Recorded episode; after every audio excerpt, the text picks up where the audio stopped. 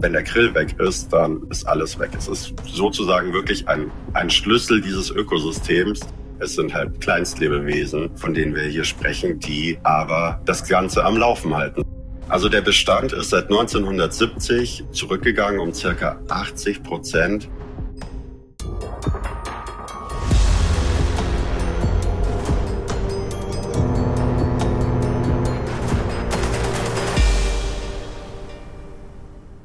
Hallo und herzlich willkommen zu einer neuen Folge Ocean Crime. Ich bin Madeleine und ich sitze hier heute alleine, denn Maja kann heute nicht. Und ich spreche aber heute mit Alexander Müller. Und der ist ganz aktiv bei Sea Shepherd. Wir sind also WiederholungstäterInnen, denn wir hatten schon mal eine Folge mit Sea Shepherd über illegale Fischerei vor Benin. Und wenn ihr die Folge nochmal hören möchtet, die verlinke ich euch nochmal in den Show Notes. Ansonsten werdet ihr heute was lernen über eine kleine, sehr besondere Art von Tieren. Und zwar geht es heute um Krill. Und wenn ihr wissen wollt, ob es die Krill, das Krill oder der Krill heißt, heißt, dann hört in die neue Folge rein und ich wünsche euch jetzt viel Spaß. Hallo und herzlich willkommen zu einer neuen Folge Ocean Crime. Ich sitze hier heute nicht alleine, sondern mir gegenüber sitzt Alexander Müller und ich freue mich wahnsinnig doll, ähm, heute über besondere Tiere zu sprechen, die man vielleicht sonst so gar nicht auf dem Schirm hat, weil die ein bisschen kleiner sind, aber vor allen Dingen sehr, sehr groß äh, fürs Meer. Und warum die so wichtig sind, das erzählst du uns heute hoffentlich. Hallo und herzlich willkommen. Moin, ich bin Alex, bin äh, Volontär bei Sea Shepherd und erzähle euch heute etwas über, wie du schon sagtest, ganz kleine Lebewesen, die aber ganz, ganz wichtig sind und vor allem auch in Gefahr aktuell. Genau, deswegen sprechen wir, weil ähm, da sich tatsächlich auch mehrere Crimes hinter verbergen und man vielleicht nicht immer direkt, wenn man nicht direkt Berührungspunkte damit hat, die nicht so auf dem Schirm hat. Und zwar geht es heute um Krill und warum der Grill, das Grill, die Grill so wichtig für das Meer sind. Das erzählst du uns heute. Und vielleicht erzählst du einfach erstmal, was ist denn das überhaupt? Wie sieht es aus? Ja, starte doch einfach mal. Ich glaube, es heißt das Grill, weil das auch, äh, also die kommen in sehr, sehr großen Schwärmen vor. Man muss sich das vorstellen. Das sind Kleinstlebewesen, sechs Zentimeter groß, zwei Gramm schwer. Und die sehen so aus wie, wie so Aquariumgarnelen. Wie so, ja, so kleine krebsartige Lebewesen, die aber wirklich in äh, 10.000 bis 30.000 äh, Individuen pro Kubikmeter Wasser auftreten. Also rein zahlenmäßig sind die uns weit überlegen. Ich will jetzt nicht Frank Schätzing an die Wand malen, aber wenn sie clever wären, dann hätten wir echt ein Problem. Und äh, davon gibt es circa 40 Millionen Tonnen im Meer. Und diese Kleinstlebewesen sind die Schlüsselart der antarktischen Ökosysteme, denn die binden nicht nur durch ihre Ernährung unheimlich viel äh, Kohlenstoff aus der Atmosphäre, die sind auch die Nahrungsgrundlage und äh, Hauptkalorienquelle für 96 Prozent der Wal, Pinguin und Robbenarten in den arktischen Gewässern. Und genau deswegen sind die auch so wichtig. Das mag man erstmal gar nicht das mag man erstmal gar nicht glauben, dass das auch für Wale die Hauptnahrungsquelle ist, wenn die so klein sind. Dann brauchen die ja eine ganz schöne Menge, um davon auch satt zu werden. Wie finden die Wale die denn überhaupt? Ähm, die sind alle dann komprimiert auf einem Haufen und schwimmen durch die Gegend oder befinden die sich eher am Grund? Wie finden die Wale denn den Grill, den sie aufnehmen? Also die Wale sind meistens in Schulen unterwegs und ich glaube, viele haben schon mal diese Szenen gesehen, wo Delfine und Wale und Haie alle zusammen jagen. Das passiert dann natürlich auch äh, in arktischen Gewässern, weil sich die verschiedenen Arten dann da treffen, wo sich der Krill befindet. Der Krill ist im Winter primär unter den Eisflächen und grast da die Algen ab, die an der Unterseite wachsen. Und im Sommer ernähren die sich von Phytoplankton. Mhm. Und dadurch, dass es so große Schwärme sind, finden die Wale natürlich durch ihr Sonar etc. diese Grillschwärme und stürzen sich dann fröhlich ins Fressen. Und genau, decken so 96 Prozent ihres Kalorienbedarfs, indem sie die einfach durch diese Baten filtern sozusagen.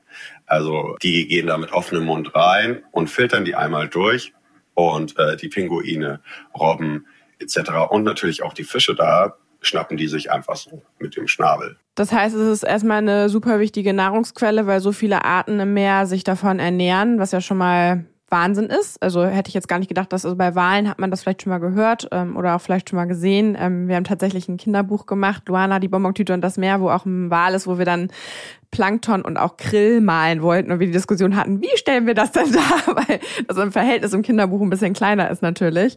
Aber das macht dann natürlich Sinn, dass sich auch so viele Tierarten davon ernähren, wenn das halt so, ja, wenn die sich wiederum von Algen ernähren und so eine wichtige Nahrungsquelle darstellen. Gibt es denn verschiedene Arten von Krill? Also ist es immer eine Art oder gibt es da auch Unterarten? Also gibt es da verschiedene? Also es gibt natürlich Unterarten um den Krill, um den es jetzt geht. Das ist der ähm, antarktische Krill der da halt primär vor Ort vorkommt. Es ist auch sehr interessant und wird auch später noch sehr, sehr wichtig, denn wir wissen gar nicht, wie viel Krill es aktuell gibt. Es wird von den verschiedenen Kommissionen, die dafür zuständig sind, teilweise auch angenommen, dass es noch größere Populationen gibt, die wir noch gar nicht entdeckt haben, sozusagen. Macht dann auch wieder Sinn bei der Prozentzahl ähm, von, ich glaube, 97 Prozent war das, die wir von dem vom Meer noch gar nicht kennen, äh, dass da auch darunter noch Grillarten eventuell fallen oder auch natürlich andere Lebewesen. Du hast jetzt gerade eben kurz erzählt, dass das, dass die Arktis das Problem ist. Wir hatten jetzt, glaube, wenn die Folge rauskommt, drei Folgen davor auch schon über die Arktis gesprochen. Das heißt, es hat was mit der Eisschmelze wahrscheinlich zu tun, ne? Und was hat das mit dem Krill selber zu tun? Also warum geht der dann zurück? Weil die Krill an der Wasser, also an der Unterseite der Eisflächen grasen, sprich haben wir keine Eisflächen mehr, finden die auch keine Nahrung, dann geht natürlich auch die Population zurück. Und das bedingt natürlich auch den Rückgang von äh, Populationen, beispielsweise von äh, Pinguinen, Robben, von allem, was dazugehört. Und wenn der Grill weg ist, dann ist alles weg. Es ist sozusagen wirklich ein, ein Schlüssel dieses Ökosystems, das wir gar nicht so auf dem Schirm haben und das man halt auch nicht sofort sieht, weil es sind halt Kleinstlebewesen, von denen wir hier sprechen, die aber äh, das Ganze am Laufen halten sozusagen. Das heißt einmal der Klimawandel ist schuld. Wer da noch mal reinhören möchte, ich verlinke euch noch mal die Folge, warum das Eis generell auch schmilzt. Aber es wird auch gefischt, ähm, wenn ich das richtig recherchiert habe. Ähm, warum fischt man Krill dann auch unter anderem weg? Krill, also die Grillindustrie hat sich entwickelt, nachdem diese Walfangindustrie in den antarktischen Gewässern zurückgegangen ist. Und Krill wird verwendet, um beispielsweise diese Aquakulturen, wo Lachse gezüchtet werden, mit Nahrung zu versorgen. Also wenn sich jetzt jemand denkt, oh, ich will jetzt keinen wilden Fisch haben, nehmen wir den aus der Aquakultur. Im Prinzip wird der auch mit dem Krill gefüttert. Aber auch äh, Supplements wie Omega-3-Kapseln, ähm, die man in jedem Drogeriemarkt kaufen kann. Da ist auch Grillöl drin, wird meistens als Fischöl dek äh, deklariert, enthält aber meistens dann antarktischen Grill. Kannst du so ein bisschen mal den Weg beschreiben? Also wir reden hier, man, man, redet immer so über die Masse des Tieres, aber es sind immer noch Einzellebewesen auch. Was bedeutet das? Also wie wird das gefischt? Also sind das dann kommerzielle Fischer, Fischereien, die dann mit Schleppnetzen oder Bodennetzen losgehen? Wie fangen die die überhaupt ein? Das müssen ja ganz, ganz kleine Netze sein, die den Grill überhaupt abfischen und ähm, ich glaube, es sollte nicht ganz kleine Netze heißen, sondern kleine Maschen. Wie ist dann der Weg? Wo wird das dann weiterverarbeitet? Weißt du das? Ja, also es sind riesige Industrieschiffe. Wir haben auch vor kurzem ein Video veröffentlicht, wo man so ein Schiff mal sieht und nebendran einen unserer äh, Volontäre, auch Peter Hammerstedt war da auch dabei. Und äh, diese Schiffe sind wirklich gigantisch. Also wer schon mal im Hamburger Hafen war, die Containerschiffe sind da doch ein bisschen kleiner dagegen. Und die haben riesige Schleppnetze hinten dran die sie einfach durchs Wasser ziehen. Also es wird quasi getrollt, dann ist da noch ein, ein Saugrohr, das diesen Grill dann absaugt, weil wenn jetzt der Grill im Netz zerquetscht wird, dann gehen diese ganzen Öle verloren, auf die die Leute ja aus sind. Und der Grill wird an Bord direkt weiterverarbeitet. Sprich, man muss nicht nochmal ex extra Industrieschiffe anlaufen, sondern man verarbeitet da direkt vor Ort die Tiere, ähm, kocht die ein oder friert die ein und lagert die dann so lange, bis man den nächsten Hafen anfährt. Aktuell sind circa 12 bis 14 industrielle Schiffe da im Einsatz von verschiedensten Ländern. Länder, wo man sich auch fragt, wie kommt ihr auf die Idee, in die Antarktis zu fahren, um zu fischen? Also wir reden über Norwegen, einer der Hauptakteure dort, dann äh, natürlich China, Russland, die Ukraine und Südkorea, die da vor Ort aktiv Fischfang betreiben. Das ist ja interessant, dass ähm, vor allen Dingen auch Norwegen auch mit in die Arktis geht und da Krill fischt. Ähm, das heißt, es ist, es ist ja aber kein Beifang. Also es wird schon speziell darauf, also man ist speziell darauf aus, auch Krill zu fischen dann. Ne? Also es geht dann nicht darum, dass es Beifang ist, weil das sind ja ganz andere Netze dann auch. Ne? Ja, also die gehen wirklich explizit auf Grill. Das heißt aber nicht, dass sie nicht auch äh, natürlich eine Un Unmenge am Beifang produzieren. Wir hatten das erst 2001 war ein Buckelwal drin. Im Januar war auch nochmal ein Buckelwal und auch diverse Jungtiere. Und das sind nur die Tiere, die dokumentiert werden, so gesehen. Also wir können ja auch nicht jedes Schiff durchgehend rund um die Uhr kontrollieren. Und einen Buckelwal in der Antarktis verschwinden zu lassen, ist jetzt auch nicht äh, die größte Aufgabe sozusagen. Das, das heißt, das sind, also der Buckelwal jetzt speziell, den habt ihr auch gesehen und gefilmt während der Fischerei oder wurde der offiziell gemeldet? Werbung. ich freue mich richtig toll, euch äh, jetzt was vorzustellen, denn das hat wirklich mein Leben verändert. Das ist jetzt kein Scherz und nicht übertrieben. Nämlich die Periodenunterwäsche oh, von ja. Uja. Ja, changed my life, wirklich. Uja ist Periodenunterwäsche, die hoffentlich nicht nur unser Leben verändert hat, sondern in Zukunft auch euers. Ich finde, es ist eine gute Additional zum Periodencup oder auch, ja, ich finde, es ist einfach was, was man immer anziehen kann und ich finde vor allen Dingen auch nachts mega gut zu tragen ist und mega praktisch ist einfach. Ja, und ich glaube, ich hatte früher immer so ein bisschen, als ich es das erste Mal gehört habe, so ein bisschen den Eindruck, so, hm, das ist doch irgendwie ein komisches Gefühl dann. Aber nee, die hat, also Periodenunterwäsche und vor allem die von Uja hat ein dreischichtiges Membransystem. Dadurch wird die Flüssigkeit eben blitzschnell aufgesaugt und ist dann auch sofort wieder trocken. Ja, ich habe vor allen Dingen, weshalb ich mich erstmal wahnsinnig gefreut habe, als ich das Paket aufgemacht habe, dachte ich, das ist aber eine schöne Verpackung auch. Gutes Geschenk wieder an mich selber auch übrigens ähm, oder auch zum Verschenken an meine Freundinnen. Denn ich habe nämlich lange den Markt der Periodenunterwäsche begutachtet und muss sagen, dass das erste Mal jetzt Passformen auf dem Markt sind, die auch so ein bisschen höher geschnitten sind, auf die ich irgendwie so ein bisschen gewartet habe. Und ich habe gleich mehrere Modelle gefunden und konnte mich gar nicht so einfach entscheiden, welche ich nehmen soll. Und sogar mit Spitze. Also es sieht sogar richtig sexy aus. Ja, oder was ich jetzt habe, ist so eine Panty mit so einem Wärmepad, weil ich extrem dolle Schmerzen ah, ja, immer habe. Die habe ich auch gesehen, die fand ich auch gut. Ja, und das ähm, hilft wirklich sehr. Also generell hilft es ähm, für alle, die auch extreme Schmerzen haben, allgemein schon mal die Periodenunterwäsche, weil das dann einfach nicht mehr so krampft, ähm, als wenn man Tampons verwenden würde zum Beispiel oder auch Cups. Und dieses Wärmepad ist einfach, es ist einfach so schön. Ja, oder kühlen. Es gibt auch, also ich hatte sowas tatsächlich nach meinem Kaiserschnitt auch zum Kühlen und ich kann mir vorstellen, dass das auch dafür gut verwendet werden kann.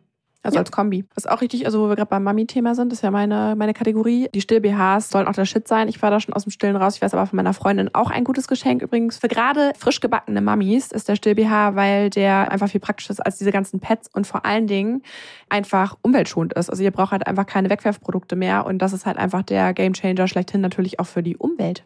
Mhm. Und was ich bei Uja eben auch noch so toll finde, dass sie sich wahnsinnig viel für Female Empowerment einsetzen. Ich finde, die beiden Gründerinnen, Kathi und Christine, sind mega sympathisch. Ich finde das richtig, richtig toll, was die machen. Das finde ich generell immer wichtig, dass man auch die Leute dahinter irgendwie cool findet, die das Produkt eben rausbringen. Ja, und wir haben natürlich auch eine kleine Überraschung für euch, wie immer. Und zwar könnt ihr nämlich ähm, sparen. Und zwar mit dem Code OCEAN, groß geschrieben, kommt ihr 10% Rabatt auf eine Bestellung ab 25 Euro. Und jetzt noch der Geheimtipp. Wenn ihr drei Ujas kauft, gibt es ist Free Shipping on top. Ja, ich finde mit drei bis, ich würde sagen, fünf sind immer so ganz gut, die man im Wechsel tragen kann, damit man so eine Woche auch damit hinkommt. Also legt auf jeden Fall euch mal ein Set zu und oder lasst euch eben auch beschenken. Ja, den Link findet ihr in den Shownotes und viel Spaß beim Ausprobieren. Werbung Ende. Offiziell gemeldet wurde der nicht. 2023 im Januar war diese eine Buckelwahl und drei tote Jungtiere, die wir jetzt nicht selber gefilmt haben, die aber andere NGOs gemeldet haben, sozusagen. Das heißt, sie sind nicht freiwillig gemeldet worden, sondern sie sind quasi erwischt worden. Ja, ja, das ist ja meistens so bei Beifang. Man redet da nicht gern drüber, weil das macht auch einen schlechten Eindruck und verunglimpft sozusagen das Ansehen der Fischerei. Hat sich da eigentlich was getan, ähm, auch wie man das dokumentiert? Also wie generell Beifänge dokumentiert werden müssen, weil wir machen den Podcast jetzt zwei Jahre und als wir angefangen hatten, hatten wir eine Folge dazu. Da war das alles noch sehr manuell. Man hat gerade angefangen, das irgendwie zu digitalisieren, aber gibt es da irgendwie einen Fortschritt, dass ähm, oder auch Anreizsysteme, dass man dafür nicht nur bestraft wird, sondern das einfach ja auch zu wissenschaftlichen Zwecken halt sehr helfen würde, wenn man die wahren Zahlen angeben würde bei Beifang. Also ich weiß, es hat ja auch was mit Regularien zu tun, wie viel man dann überhaupt noch weiterfischen darf. Ähm, das ist ja so ein bisschen so ein Kreislauf, weshalb das ja auch häufig nicht gemeldet wird. Soweit ich weiß, hat sich da nicht so viel getan. Das ist ja auch ein Problem, das weltweit auftritt. Denn niemand gibt gerne zu, dass er, dass er nicht wirtschaftlich handelt sozusagen, weil das natürlich auch ein schlechtes Bild wirft und wie du schon sagst, sich auch auf die Fangzahlen auswirkt. Wenn wir jetzt beispielsweise in die Ostsee springen, wenn ich jetzt so und so viel Dorsch als Beifang angebe, dann darf ich natürlich irgendwann gar nicht mehr fischen gehen, weil der Dorsch ja jetzt wirklich nur noch als Beifang angelandet werden darf und gar nicht mehr befischt werden darf. Und ich denke, so ist das auch in vielen anderen Bereichen. Mhm. Vor allem ist die Antarktis ja ein Gebiet, das jetzt nicht unbedingt einer äh, Hoheit unterliegt. Da gibt es eine Kommission, die einen unheimlich langen Namen hat. Kommission für die Erhaltung der lebenden Meeresschätze der Antarktis, die 1982 gegründet wurde und äh, diese Regularien damals festgelegt hat. Diese Fangrichtlinien, die da aber noch vorliegen, wurden in den 90ern festgelegt und die letzte Studie, die die da verwenden, ist von 2006 und auch nicht mehr up to date sozusagen sowas muss ja auch immer finanziert werden. Und du hast ja vorhin auch schon gesagt, es gibt äh, wahrscheinlich auch noch ganz viele andere Arten, die man noch gar nicht entdeckt hat. Das ist ja auch immer was, was irgendwie subventioniert werden muss oder irgendwie auch finanziert werden muss zu wissenschaftlichen Zwecken, dass sowas überhaupt begleitet wird, damit man da auch finale Zahlen hat. Schlimm genug, dass es die noch nicht gibt, vor allen Dingen, wenn da so ein starker Rückgang verzeichnet wird. Der wird ja aber irgendwie dokumentiert werden. Also wie merkt man das oder ist das eine ganz klare Schlussfolgerung, dass das Grill zurückgeht, weil das Eis auch zurückgeht oder merkt man das schon irgendwie an, an Fangzahlen auch, dass es schwieriger ist, den zu fangen oder auch an den Tieren bereits eventuell, die da schon drunter leiden, jetzt schon? Mm, also der Bestand ist seit 1970 ähm, zu, zurückgegangen um circa 80 Prozent. Wie gesagt, ganz sicher kann man das nicht sagen, weil es halt wirklich schwierig ist, Grill zu zählen oder zu wiegen. Man geht von circa 400 Millionen Tonnen aus, die es aktuell noch gibt. Und diese ähm, Begründung der Fangzahlen ist, wie gesagt, schon sehr veraltet. Was sie jetzt aber auch gerade verargumentieren, was eigentlich auch der Witz ist, ist, dass die Wahlzahlen durch den Walfang so zurückgegangen sind. Dadurch sind natürlich die Grillzahlen oben gegangen, weil weniger Grill gegessen wurde. Und damit wird teilweise auch argumentiert, um zu sagen, ja, es ist doch genug Grill da. Wären jetzt aber die Wahlbestände auf äh, Normalstand gäbe es nicht genug Grill, um alle Wale damit zu versorgen. Mhm. Also es ist, hängt sehr viel zusammen mit dem, was wir bereits da unten schon angerichtet haben. Das heißt auch die Netze, ähm, die Trawler-Netze, du hast vorhin Trawlern auch gesagt, die beschädigen auch generell auch den Grund, ne? Das ist dann noch eine weitreichendere Beschädigung des, äh, des Meeresbodens oder die sind primär oben. Das hängt auch damit zusammen, dass der Grill ja an der Oberfläche Nahrung da sammelt oder nach oben auch treibt in der Situation. Ähm, natürlich sind die Schäden da vor Ort, auch durch entsorgte äh, Fischereiausrüstung, das Ablassen von Abwässern und Co. immens auf die Gebiete da vor Ort. Also ähm, wo gefischt wird, da fallen halt auch Netze. Ne? Ja, und wo industrielle Fischzucht ist, auch Medikamente ins Wasser, was ja auch immer wieder dafür sorgt, dass ja diverse Arten darunter leiden. Gibt es denn schon ähm, Regularien, die jetzt in den letzten Jahren ja eingeleitet wurden, um den Krill zu fischen? Also unternimmt man schon irgendwas dagegen? Gibt es irgendwelche Gesetze, die das so ein bisschen einschränken oder ja dem Krill zugutekommen, dass der sich erholen kann? Mm, es wird aktuell von dieser Kommission, äh, die Kommission für die Erhaltung der lebenden Meeresschätze der Antarktis, vorgeschrieben. Der äh, andere Punkt, den die da haben, ist, dass es keine Fangverbotszonen gibt, sondern nur nach Absprache in bestimmten Gebieten nicht gefischt wird.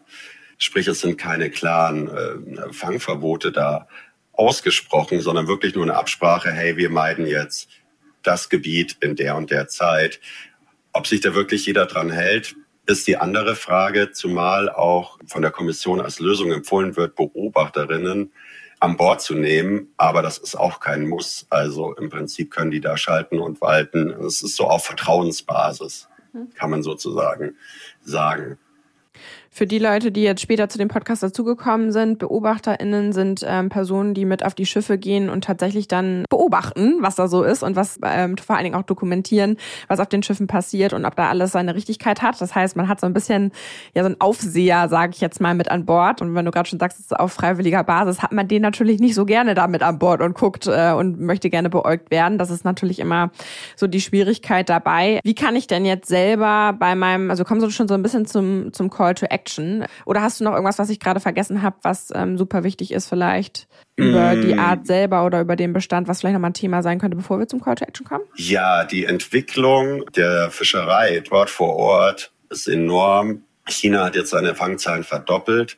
Russland hat 600 Millionen Euro investiert und Südkorea meldet auch laufend Fische, äh, Schiffe an. Wir sind hier quasi an dem Punkt, dass es wirklich zu Großindustrie wird, wo wir jetzt noch die Möglichkeit haben, das zu verhindern und dagegen vorzugehen und irgendwas zu unternehmen, damit die Antarktis nicht wieder Gefahr läuft, komplett zerstört zu werden. Das heißt, es gibt auch noch Chancen, indem man Gebiete klarer definiert, dass der Grill sich erholen darf, dass man wirklich kontrolliert, wo gefischt wird, wie viel gefischt wird und auch vielleicht auch die Transport- und Lieferkette, da sind wir wieder wie bei allem anderen auch, kontrolliert, wo kommen denn die Tiere überhaupt her und ja, beeinträchtigt auch meinen Konsum. Also wenn ich mir jetzt Fischölkapseln kaufe, wo kommt das denn überhaupt her, das überhaupt auch reflektieren zu können, wenn man die dann überhaupt konsumieren möchte. Aber da kommen wir vielleicht zu unserem Call to Action. Vielleicht kannst du sagen, was können die ZuhörerInnen mit ihrem eigenen Konsum, durch ihre Wahl, durch Unterstützung, deine Arbeit vielleicht auch, dagegen unternehmen gegen den Crime? Call to Action. Ja, wie du schon gesagt hast, wirklich ähm, auf den Konsum achten, gerade bei vielen Drogerie-Medikamenten äh, ist halt Fischöl drin. Es gibt mittlerweile so viele Alternativen, die man da nutzen kann. Und äh, natürlich auch der, der Verzicht auf den ähm, Konsum von, von Grill, von Fisch, von allem, was damit zusammenhängt, um die äh, Nachfrage da ein bisschen weiter unten zu halten und uns natürlich auch supporten. Wir machen aktuell, äh, haben wir eine Kampagne dort vor Ort, wo wir quasi genau diese Fischer observieren und auch dokumentieren, was die da so treiben. Wir sind quasi die outgesourcten BeobachterInnen ob sie wollen und nicht. und ähm, natürlich, wenn ihr uns unterstützt, unterstützt ihr auch diese Kampagne Operation Antarctica Defense heißt die. Und wenn ihr möchtet, könnt ihr euch da gerne auch auf unseren Kanälen informieren drüber vielleicht auch sogar bewerben. Also wer sich anschließen möchte und äh, Sea Shepherd unterstützen möchte, kann natürlich auch ja an so Kampagnen teilnehmen, wie du das nämlich auch schon machst und live dabei sein und beobachten und dokumentieren, wenn ihr da Bock drauf habt, was Gutes zu machen und natürlich auch finanziell unterstützen, auch mit eurer Spende, gar keine Frage. Und äh, du hast es jetzt gerade schon mal gesagt, ich habe das auch schon häufiger gesagt, wenn man Omega-3-Fettsäuren, das wird einem ja immer wieder auch geraten, zu sich nehmen soll, dann gibt's da Alternativen. Also macht euch das schlau. Es gibt mittlerweile alles, auch in Algenform und vor allen Dingen auch frei von Mikroplastik. Das hatten wir jetzt noch gar nicht besprochen, weil auch in Krill, das sind kleine Tiere, die kleine Sachen essen. Und nicht nur Algen, sondern in den Algen, auch an der Eisdecke, gibt's ganz viel Plastik mittlerweile und das nehmen die ebenfalls auf, oder?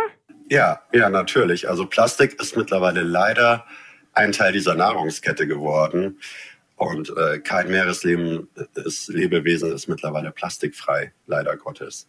Genau, also da auf jeden Fall darauf achten, dass ihr das äh, nicht unterstützt. Gibt es denn noch irgendwelche ähm, Möglichkeiten? Also wir werden nochmal Links in die Shownotes reinpacken, dass man vielleicht auch genau diese Kampagne nochmal verfolgen kann und auch nochmal Bilder ähm, von dir und natürlich die ganzen Links, wie ihr auch supporten könnt, ähm, auch finanziell die ganze Zeit oder direkt besser gesagt. Hast du persönlich vielleicht noch einen Moment, der dir vielleicht auch in deiner Arbeit bei Sea Shepherd, du machst es jetzt ja auch schon ein bisschen länger, im Kopf geblieben ist, im Herz geblieben ist, wieso du überhaupt dazu gekommen bist oder was so andere Leute motivieren könnte, sich dafür zu entscheiden, sich für viele Themen im Meer Meerbereich, im Umweltschutz ähm, ja, stark zu machen? Ich bin ja jetzt echt schon auch lange dabei und es gab viele schöne Momente, viele tolle Menschen, die man da auch kennenlernt.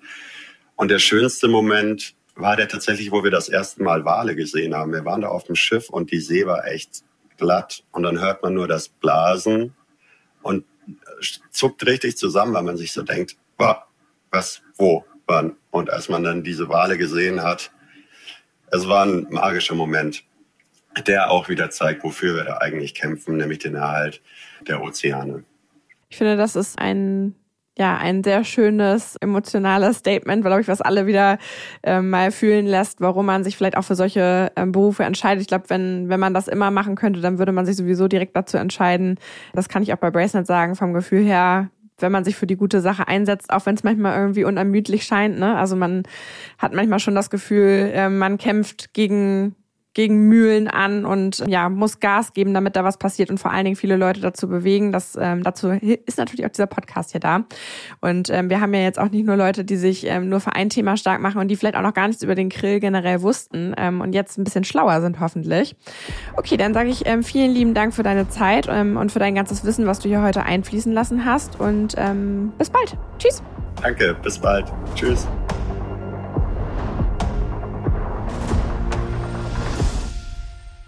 Ocean Crime ist eine Produktion von Bracenet in Zusammenarbeit mit Klangmagneten und Flying Podcast. Hinter Mikro sitze ich, Maja Löwedey. Und ich, Madeleine von Hohenthal. Die Inhalte unseres Podcasts haben wir aus erster Hand und wurden mit größter Sorgfalt recherchiert. Für die Richtigkeit, Vollständigkeit und Aktualität der Inhalte können wir jedoch keine Gewähr übernehmen. Wir schließen jegliche Haftung für das Offenlegen von geheimen Informationen aus und wir können keine Haftung für eventuelle Folgen übernehmen.